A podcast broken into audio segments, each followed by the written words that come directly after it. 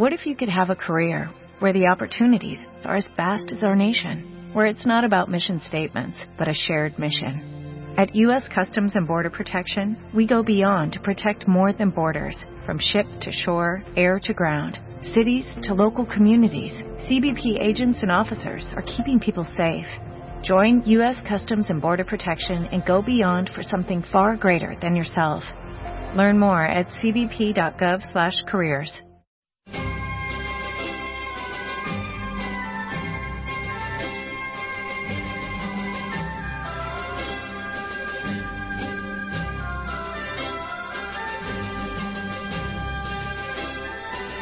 escuchando Libertad Constituyente.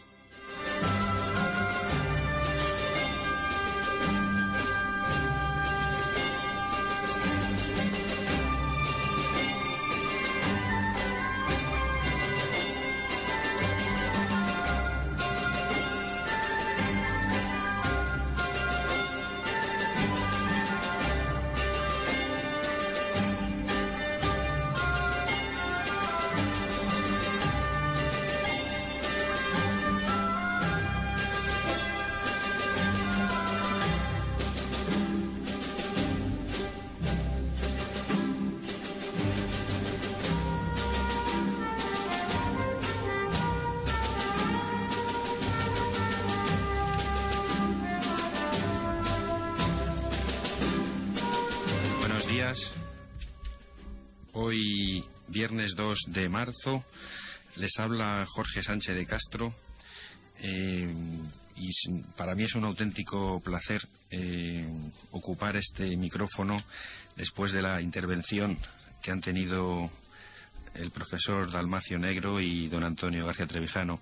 Buenos días, don Antonio. Buenos días, pero tenías que habernos interrumpido, por lo menos para que hubiera yo dicho que suprimieran la publicidad y la música, para que no quitaron a vosotros pues 10 minutos.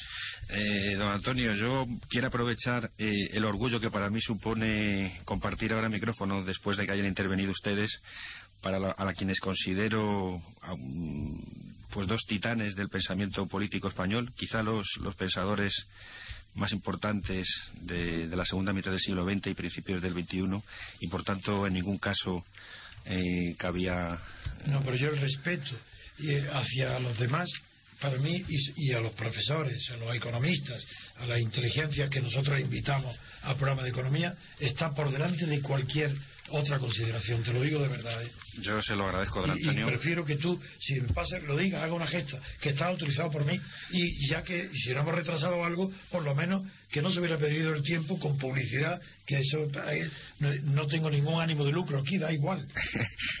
Don Antonio, le, le quiero reiterar mi, mi agradecimiento, mi orgullo, de verdad. Yo te lo agradezco a la vez que pido perdón. Nada, yo, el- un discípulo suyo en ningún caso le puede quitar la palabra. Y eh, a mi antiguo profesor, A Dalmacio. a Dalmacio, pues tampoco, do- do- don Antonio. Y ya. ¿Quién tenemos hoy de invitados? Sí, a Rafael Martín. Buenos Hombre, días, claro. Rafael. Hola, buenos días, Antonio. Pe- Perdóname también a ti. Nada, nada. Hemos estado escuchándoles y, mm, don, don Antonio, la, el, el tema de hoy Hoy en los informativos he, hablado- he dedicado bastante tiempo a la cumbre de europea, la Exactamente. parte económica. ¿eh? Así Exact- que Exactamente, pues don Antonio, queríamos mm, añadir una perspectiva más económica Pues a la, al análisis, efectivamente, de la reunión de la, De la cumbre europea. exactamente, que se está Pues produciendo este fin de semana. porque ahí he pensado bien y ahí venga, vamos a ver. Queremos, eh, en principio, como, como hilo conductor del programa, eh, traer a, a colación un- una, una noticia que ha pasado muy desapercibida para, para el gran público. ¿Cuál es? Es que hace muy poco la Comisión Europea mm, desarrolló 10 indicadores para evaluar los desequilibrios económicos de cada país eh, europeo. Eh, estos estos mm, 10 indicadores eran, lo resumo muy brevemente, el saldo de la balanza corriente, la posición neta en las inversiones internacionales, el tipo de cambio efectivo, los costes unitarios del trabajo, las cuotas- la cuota de exportaciones, los precios del mercado inmobiliario, el flujo de crédito al sector privado, los niveles de deuda privada y de deuda pública y la tasa de paro. Y mm, lamentablemente España ha quedado situada eh, en, el- en los últimos lugares junto con Chipre, Irlanda y Portugal porque solamente ¿En la cumple media general o...? en la media general, don Sí. Ha quedado entre eh, junto a por debajo de junto, a mm, no no no ni siquiera junto a, junto a Grecia ¿Chipre? Chipre, Irlanda y Portugal, de Ah, don sí. Antonio. Eso lo sabía yo ese dato. Eh, pero, es decir, cumple solamente cuatro de esos criterios, lo que Sí, evidentemente es- mata suspenso, sí. Exactamente, don Antonio, esa, esa es la Si cuestión. lo sabía yo eso. Entonces, eh, en, en esta circunstancia, mm, la, la posición que está manifestando España ante la Comisión Europea, pues prácticamente es de solicitud de beneficencia. No hay- Absolutamente, así es. entonces, en estas circunstancias, mm, la, la, la, pues, la posición europea, la posición española ante Europa viene a justificar, eh, viene eh, su, su, su, eh, su política o, su- o la, la defensa que está realizando ante las instituciones europeas es la de justificar que está que no puede justific- no, no puede mantener los objetivos de déficit eh, establecidos previstos que eran del 4,4% No puede. Con lo cual quiere aumentar el techo del gasto y está justificando esa, esa, esa solicitud en que está concentrando el esfuerzo en disminuir gastos públicos Eso. sin aumentar impuestos, lo que no Sí, es lo que lo no que es no cierto. conduce a- al aumento de la producción, Exacto. de la economía real. Pero al mismo tiempo, y ese es el, el cri- el segundo criterio, es que sí está justificando, está manifestando que sí puede aumentar el crecimiento, no a corto, pero sí a medio plazo, en función de las reformas que está aplicando en el mercado laboral, en el sector Sí. financiero e incluso en el, en el ámbito energético con la reducción de los gastos a las energías renovables. Pero frente a esto, eh, querido Jorge, en la revista, no, no, no la revista, hay eh, un portal de economía que se llama, vosotros lo conoceréis mejor que yo, RBC. Y en ese, o- el último ahora, esta semana, el de ayer, el más reciente, eh, está dedicado análisis de las futuras crisis económicas como algo inevitable. Y aparte de que pone en primer lugar, como es natural, Grecia, no, no las crisis, las causas, los focos de, inicio, o los focos de, de detectación de las nuevas crisis. Y, y empieza, claro, por Grecia, no como nueva, sino como que la crisis ya conocida desde hace, desde hace cuatro años en realidad, pues, eh, o tres años y pico, pues está polarizada ahora en Grecia. Y es Grecia la que recoge los efectos y, y va a producir las consecuencias. Pero después de Grecia, como la- está dedicada a, a detectar las fuentes de las futuras crisis, dice que la segunda es España e Italia. Y pone España antes que Italia. Y luego ya vienen las crisis originadas por las zonas de producción de petróleo árabes, donde por el aumento del precio del petróleo, que ya desde que empezó la crisis dicen que ha aumentado el 45%. Esto es lo que yo quería añadir a lo que tú has dicho, Y ahora damos, eh, introduce al, al hilo de estos comentarios Rafael. Sí, efectivamente. Rafael tiene la palabra. En- en- entendemos que él puede, porque hemos estado hablando incluso con anterioridad, que eh, la crisis, la, la Unión Europea realmente, Rafael, podemos considerar que se ha hecho en base a las, a las crisis. En función de las crisis ha ido aumentando la integración. Efectivamente, eso es, bueno, eso es una, eh, es una teoría, digamos, eh, sui generis. Eh, no sé si la tiene alguien más, pero desde Pero la ha luego elaborado- yo la utilizo. ¿La escrito no? No, no, no, es, eh, digo que es mía, propiamente mía.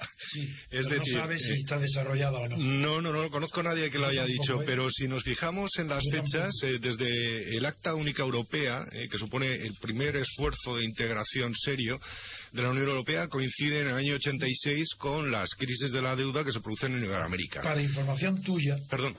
Para que tu información y Sí. para darte placer en, en tu propia reflexión, quiero decirte que esa idea está utilizada en el nacimiento de la nación alemana, cuando la supresión, después de Napoleón, cuando los príncipes, a partir del Congreso de Frankfurt, allí se inicia la idea de que las crisis obligan a la unión.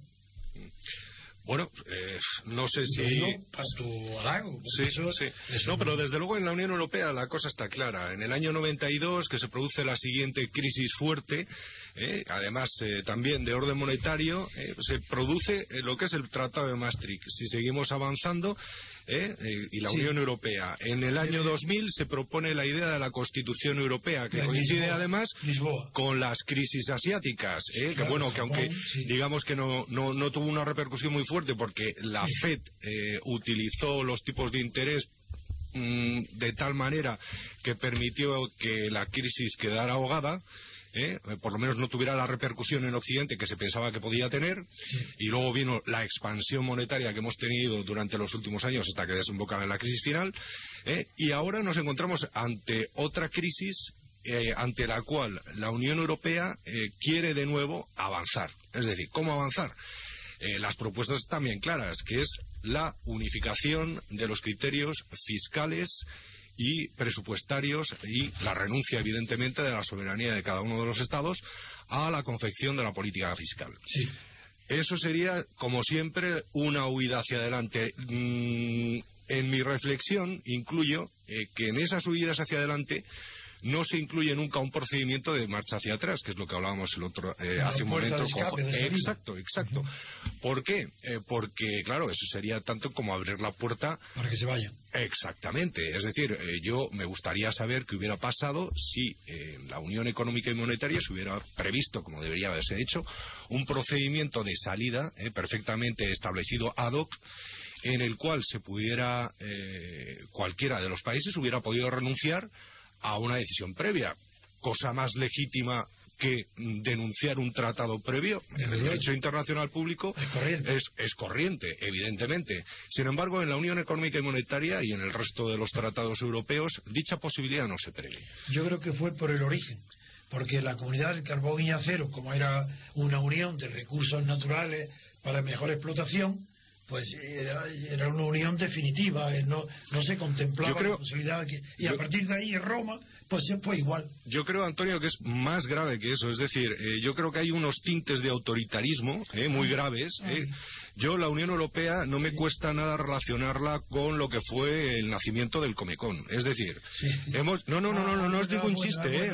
No, es ningún chiste. No me he arrepentido porque no pensé al segundo. Y al segundo has visto que me he callado.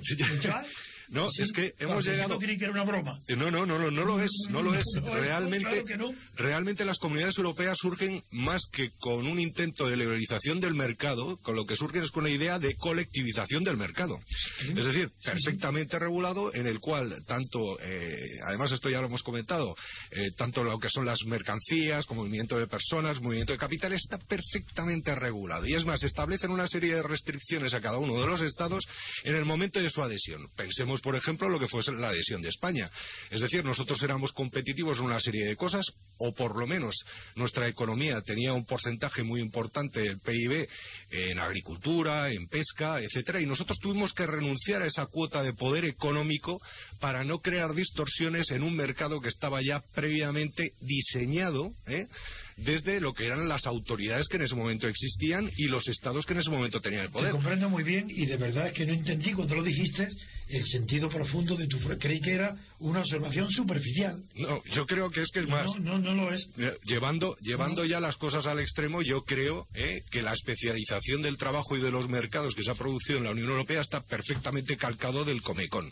Es decir, eh, si eh, en su momento se estableció, por ejemplo, que Checoslovaquia debía producir automóviles, pues nosotros tenemos a Alemania que los produce.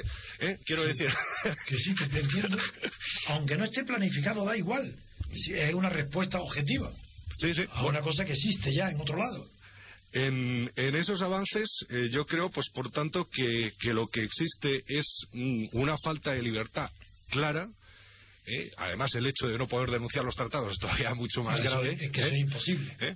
Y estos avances hasta adelante lo que hacen es no solamente la pérdida de soberanía ya económica, sino también política. Es decir, en definitiva, vamos a terminar gobernados por una serie de tecnócratas que, tampoco son de primera línea, porque es lo que hablaba hace un momento con Jorge. La Unión Europea además se ha convertido las instituciones de la Unión Europea en una especie de cementerio de dinosaurios políticos. y de los que de verdad triunfan no están ahí. Efectivamente. El que está fuera. Efectivamente, en, esas, circunstancias yo casi ya me añado a las frases aquellas del Instituto eh, Adam Smith de Londres que ya en el año 86 decía que Europa no era más que un mercado de mercachifles. ¿eh?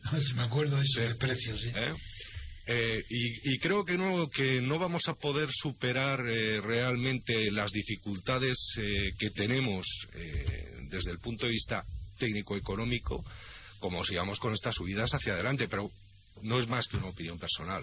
Evidentemente hay personas. Pero me gustaría que eh, examinaras ahora el tema que he planteado de, de la crisis, la, que la crisis esta no ha terminado, que está en Grecia, y no, no quiero que proyectemos muy lejos, es la inmediata consecuencia de la cumbre, de los fracasos de la cumbre, porque para mí son fracasos ahora, de manera que ahora Grecia ya no depende de ella.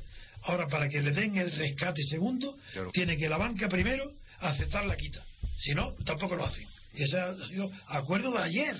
Mm, bueno, pero además es que ha habido una importante renuncia eh, de soberanía política, que eso eh, tienes que sentir conmigo, tanto en Grecia como en Italia, eh, que se, mm, es decir, digamos que desde las instituciones de la Unión Europea se les ha obligado a establecer gobiernos que han ido incluso en contra de la propia soberanía democrática de cada uno de ellos. No, no, es, que, es que la han eliminado, por ejemplo, en Grecia. Exacto. En Grecia, el momento en que una comisión permanente de la UE vive allí para que no se hace un solo movimiento financiero que no esté firmado por ellos, ya no tiene soberanía. Portugal tiene soberanía durante seis días de la semana. No, durante un día, sí, porque la visita, en vez de vivir en Portugal, llegan una vez a la semana. En, España todavía eh, eh, está pagando Sarkozy que en lugar de viajar aquí, a viajar a España, los delegados de la UE para vigilarnos, pues es Rajoy y, y, el ministro y los ministros los que viajan. Así que les sale más barato a la UE porque pagamos los gastos de renuncia a la soberanía. Don Antonio, el, lo que usted comenta respecto a cuál puede ser el siguiente paso en la crisis económica en la zona euro, yo creo que no podemos um, olvidar la Irlanda, la Irlanda y, al mismo tiempo también la vinculación entre los órdenes económicos y políticos. No podemos. Ah, la crisis política unida a la económica. Yo entiendo que siempre y, y, quiero recordar unas unas palabras de otro otro acompañante en las tertulias, don don Antonio Torrero, ah, que él, él, plantea que eh, la salida ah, incluso de Grecia de la Unión Europea no se, está, no se sabe, él no, él no planteó exactamente de qué forma, pero sí lo anunció prácticamente de forma segura, que se produciría en el momento en que la banca alemana estuviera completamente saneada mm, como consecuencia de la quita. de la exactamente. Él, planteaba que mm, realmente el, rescate que se está produciendo en Grecia es un rescate financiero donde el dinero llega a Grecia inmediatamente ¿cuándo le corresponde a Torrero venir? Pues eh, esperemos que la semana que viene podamos contar con él. Porque podía plantear este tema ya para examinarlo a fondo. Sí, porque es de mucha actualidad. Eh, sí, porque realmente lo que él viene a comentar es que Grecia no sale del, de, todavía del euro porque el. Porque está prisionero la banca hasta que no llegue al acuerdo de liberación de Grecia. Exacto, hasta que la banca, porque no se libere. los fondos de la Unión Europea para Grecia directamente van a, financiar a los acreedores alemanes. Claro, la banca. Entonces él plantea que en, un, que en un plazo mm, como mucho de dos, dos tres años, eh, efectivamente, pero en ese momento ya estará la banca. Pero depende de la importancia de la quita, porque es que ya la quita está en el 75. Sí, sí, sí, sí. Entonces ya es que eso es claro que van a poder liberarse, porque la banca va a exigir, al ver que es tan importante ella, que toda Europa está pendiente de su quita para que para que resolver el tema griego, que ellos creen que va a ser la solución de la crisis, o por lo menos que ahí se detiene el grifo, la, banca va a tener más importancia y va a exigir más, y va a exigir la liberación probablemente del 25 con ayuda del fondo que se la darán pero realmente se está parece conforme eh, pues están publicando las noticias hoy de ¿Ah, la, la, suspensión de la ejecución de, del, plan de rescate. Exacto hasta efectivamente que haya un consenso con los hay un acuerdo con la con la, con la banca privada. con la banca si yo lo he dicho en lo informativo y le he dado una importancia enorme a ese hecho. Por tanto quizás lo que estemos esperando, lo que se esté produciendo es esa, esa colusión entre, entre el sector financiero alemán y el, y el, y el Estado alemán para rescatar a su banca. En lo, informativo ha llegado incluso a decir que la banca alemana, frente a Grecia y la Unión E, está entrando en la fase que un eh, gran neomarxista griego, precisamente Nikos llamó clase reinante. La banca está dejando en estos momentos respecto a Grecia. Está superando la fase de clase dirigente para entrar directamente en la clase reinante, que se produce cuando el, sector preponderante de la clase dominante se convierte en gobierno, gobernante. Fíjate si le doy importancia a esa noticia. Sí, porque es que en, en función de este, de este análisis, pues sí se puede avanzar que la, el siguiente paso en, en, en, la Unión Europea sea una mayor integración eh, de, las, de, la, de, las instituciones supranacionales. Sin duda. Yo entiendo que es hacia adelante lo que yo decía. Yo entiendo que Muy sí. hacia adelante. Claro, es que eh, la cuestión está en que el siguiente paso es lo que yo decía, es el avance hacia la integración Sí. fiscal y presupuestaria.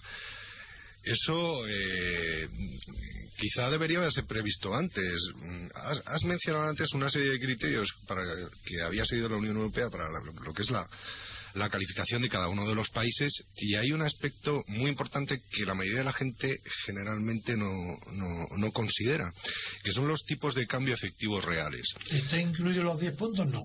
Sí, sí, sí, Sí, sí, don- sí, don sí, Antonio, sí. Sí, ha dicho los tipos de cambio efectivos, pero son Ah. los tipos de cambio efectivos Reales. Los tipos de cambio efectivos reales, como, como bien sabrás, Antonio, son los tipos de cambio nominales, es decir, el tipo de cambio al cual cotiza el euro, ponderado con los precios a la exportación. ¿Qué ocurre?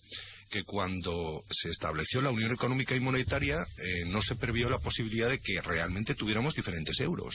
Desde luego que no. Claro, El pero sin día- embargo lo tenemos. Sin embargo, dijeron el, euro, el euro, eh, el euro peseta, el euro peseta no es lo mismo que el euro Deutschmark. Claro, y claro. con eso quiero decir que, evidentemente, lo que son los tipos de cambio efectivos reales que tiene cada uno de los países son completamente distintos entre sí. Y por eso las primas son diferentes de la deuda, de las compras. Claro, Si eh, no, no serían diferentes. claro, pero es que Porque eso, es que el euro no es el mismo. eso supone eh, la negación de la propia existencia de la unidad de mercado, euro, como, yo, como yo decía. Es decir, realmente no existe una unidad de mercado. Hemos creado una especie de confederación en la cual realmente cada uno sigue teniendo su propia moneda, aunque los tipos de cambio sean fijados por el Banco Central Europeo, los tipos de cambio reales son distintos. Es decir, la competitividad de cada uno de los países es completamente distinta y seguirá siendo así. ¿eh? Entonces, la huida hacia adelante de la, de la Que impide la salida. hacia la política fiscal y presupuestaria podría llegar a resolver en parte este problema de los tecer distintos de cada uno de los estados, pero solamente en parte. ¿Por qué? Porque lo que son los costes a la exportación, es decir, desde el coste de mano de obra, que seguirá si- siendo distinto en cada uno de los países, como los propios niveles de inflación, también seguirán siendo distintos. A pesar de que el gasto público pudiera incluso llegar a unificarse, es decir, estableciendo unos, criterios rígidos en el cual todos los estados estuvieran perfectamente integrados en una misma política fiscal. Y este aspecto de los TECER es, eh, yo considero, uno de los eh, fundamentales torpedos en la línea de flotación de lo que es la Unión Económica y Monetaria. Pero no sé tampoco si alguien se ha molestado alguna vez en analizarlo. Pero yo entiendo que tampoco, eh, siendo importante, Rafael, no es un elemento decisivo para determinar el grado de integración efectivo de, de los países europeos, porque, por ejemplo, un gran espacio, como puede ser mucho más integrado los Estados Unidos, sí tienen entre estados diferentes eh, grados de inflación. No es exactamente igual. Sí, pero no tan dispares, eh, cuidado. Bien, no, Bien, no tan dispares. En un mercado, en un mercado unificado, en un mercado único, eh, los, los, los, eh, es decir, pues, ev- evidentemente, en, en determinadas regiones que tengan mayor depresión o que no tengan tanto desarrollo industrial o que no tengan tanto consumo, Pero puede eso- haber eso unos pequeños, exacto, puede No, haber unas pequeñas variaciones, pero no Que tanto. un piso valga una determinada cantidad en un sitio de un mismo país y Claro. otro en otro, eso es normal. Claro, pero Eso es porque depende de otras variables. Efectivamente. Lo eso, que- eso no tiene importancia. Lo que mm, el- la huida hacia adelante de la que hablas quizás sea una tendencia natural del crecimiento del poder, Rafael. Yo podíamos traer a colación el libro de Bertrand de Juvenel sobre el poder que viene a justificar que el crecimiento del poder es casi una tendencia que no se puede controlar. Igual un cáncer. y- Es- no es- pero es, es tanto un desa, eh, ¿cómo, cómo lo has llamado? Perdóname. El crecimiento natural. ¿Crecimiento natural del poder o es más bien un crecimiento natural de la burocracia? Porque a Bien. mí, a mí eh, realmente yo no creo que estemos hablando de poder cuando estamos hablando de las instituciones de la Unión Europea. Estamos hablando de burocracia pura y dura. Tiene Rafael tiene instinto, porque yo que soy especialista en el análisis del poder he criticado la teoría de Juvenal en mi libro. sí, sí, sí, Así que la tengo criticada porque eso no es así. Y Le- tienes tu razón. Una cosa es el crecimiento de la burocracia, Otra cosa es el crecimiento del poder. El poder no crece más que si decrece el poder enfrentado, el que tenga enfrente. No, no hay más manera. Del, el poder siempre es una relación. Sin relación no hay poder. El poder es relación. Y el poder crece o disminuye según el otro término con el que se relaciona. El poder es más absoluto cuanto menos poder tenga enfrente. Don Antonio, ha introducido a, a Poulanzas como pensa, Sí. pensador marxista, Sí. pero... Neomarxista. Neomarxista, correctamente. don, don Antonio, pero si traemos incluso al- a colación a- al Mira, propio Marx, A, a Marx. Marx hablaba de la, de la concentración del, del capital. Sí, pero yo lo he citado porque creó el término clase reinante. Y eso Carlos Marx no utilizó la expresión clase dominante porque eso viene ya desde, desde tiempos muy antiguos. Y lo desarrolló luego muy bien eh, Lorenzo Mosca a pri- principios del 20 y incluso Pareto en la circulación de las élites. De las élites conoce muy bien. Pero el término clase reinante fue una creación de Polanza.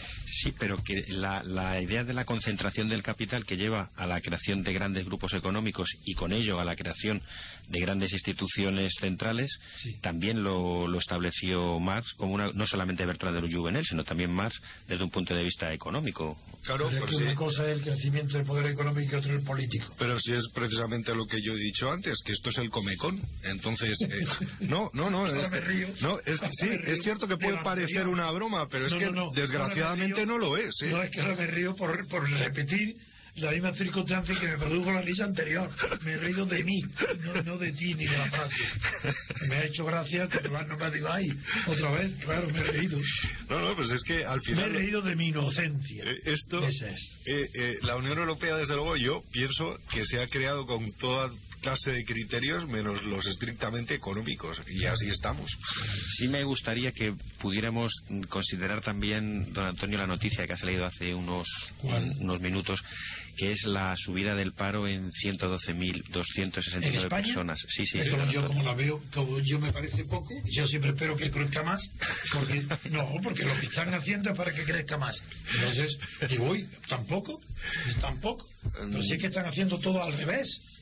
Toda- todavía no se ha producido, no ha podido tener efectos la reforma laboral sobre la. No digo que esté, no, digo la corrupción y el despilfarro, la- el gasto artificial no productivo que hay en España es de tal naturaleza Exacto. con relación al poder pro- al poder productivo, al poder de la producción, es de tal naturaleza que todo lo que están haciendo es juego de niños.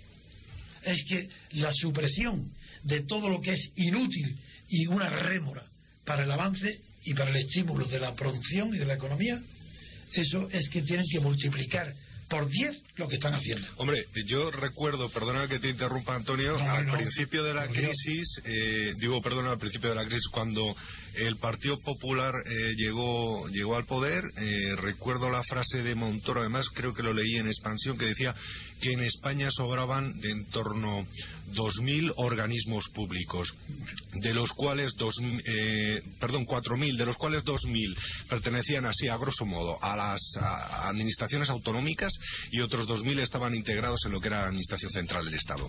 Y que de esos de 2.000 de la Administración Central del Estado tenía previsto eliminar 460 y pico. Y, y son pocos. Y son pocos, efectivamente, es que son pocos. mira, Una economía en la que eh, el peso de la administración pública constituye el 42% del PIB significa que hay horrible. otra mitad que está financiando Totalmente. constantemente a una clase pasiva más. Pasiva. Esto ya A no- una clase pasiva más, porque Además luego a ese porcentaje hay que añadir las clases pasivas de por sí, como aquellas personas que están en paro, aquellos pensionistas, aquellas personas que no tienen todavía edad de trabajar. Entonces esto es como lo del chiste. Y- y los ¿Quién está en la tienda? Y Pero ¿quién está en la tienda? Desde luego, es verdad lo que dice. Hasta tal punto es cierto que yo el otro día puse mucho énfasis, no para presumir yo de mi conocimiento, que me, soy, me da horror de cualquier tipo de presunción. Soy muy sincero, pero presumido no quiero serlo nunca. Y sin embargo, cuando se habló de este tema que tú estabas hablando, dije, pero si es que yo lo he vivido.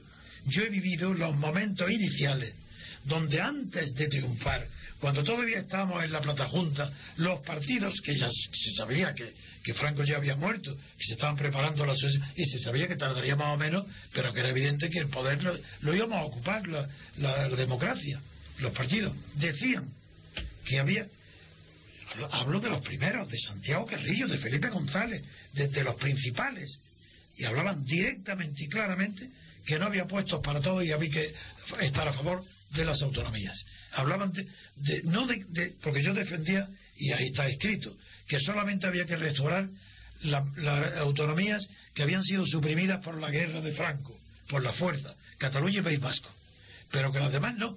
Y el, café para todos, que antes de que Suárez lo formulara, Suárez lo formuló porque conocía en sus conversaciones privadas con todos los partidos que no tenían puestos para colocar a los secundones. Y ya, el café para todos no solo coloca a los secundones, es que a, también a los tercerones, a los cuarterones y al novio de la novia, del marido, del cuñado de Felipe González, está colocado con un sueldo. Oye, Antonio, no quiero llevarlo al terreno de la broma, pero ya que respetamos la autonomía del País Vasco y de Cataluña, podemos respetar también la de Jumilla y la de Cartagena de la Primera República. sobre todo porque Cartagena fue el primero que dijo Iván las caenas. Hombre, y tiene, sobre, tiene una legitimidad. Y sobre todo que tuvo las narices de declarar la guerra a Inglaterra y a Francia en un mismo acto. Pues eso yo pongo énfasis porque es que lo he vivido. El desastre de España lo he vivido. Don Antonio, mm, queremos agradecerle, como siempre, su colaboración. Eh, un orgullo, de verdad, poder contar con usted en, estos debates. Y Rafael, muchísimas gracias. Gracias a vosotros, esto cada vez es más divertido. No, porque debemos de ir haciendo distinguirnos de los demás por el rigor y del conocimiento y la buen humor la ligereza del lenguaje, que todo el mundo nos entienda. Eso es lo que quiero conseguir. y lo estamos consiguiendo. Muchas gracias y buen fin de semana a todos. Bueno, hasta muy pronto. Gracias. gracias. Un abrazo, Rafael. Igualmente.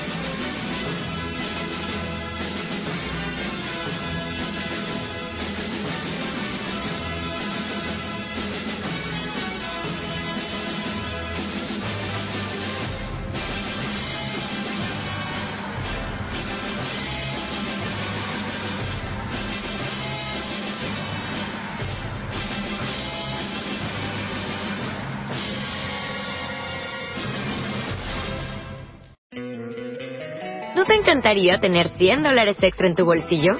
Haz que un experto bilingüe de TurboTax declare tus impuestos para el 31 de marzo y obtén 100 dólares de vuelta al instante.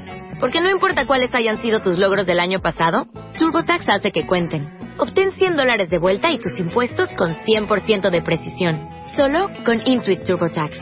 Debes declarar para el 31 de marzo. Crédito solo aplicable al costo de la presentación federal con TurboTax Full Service. Oferta sujeta a cambios o cancelación en cualquier momento.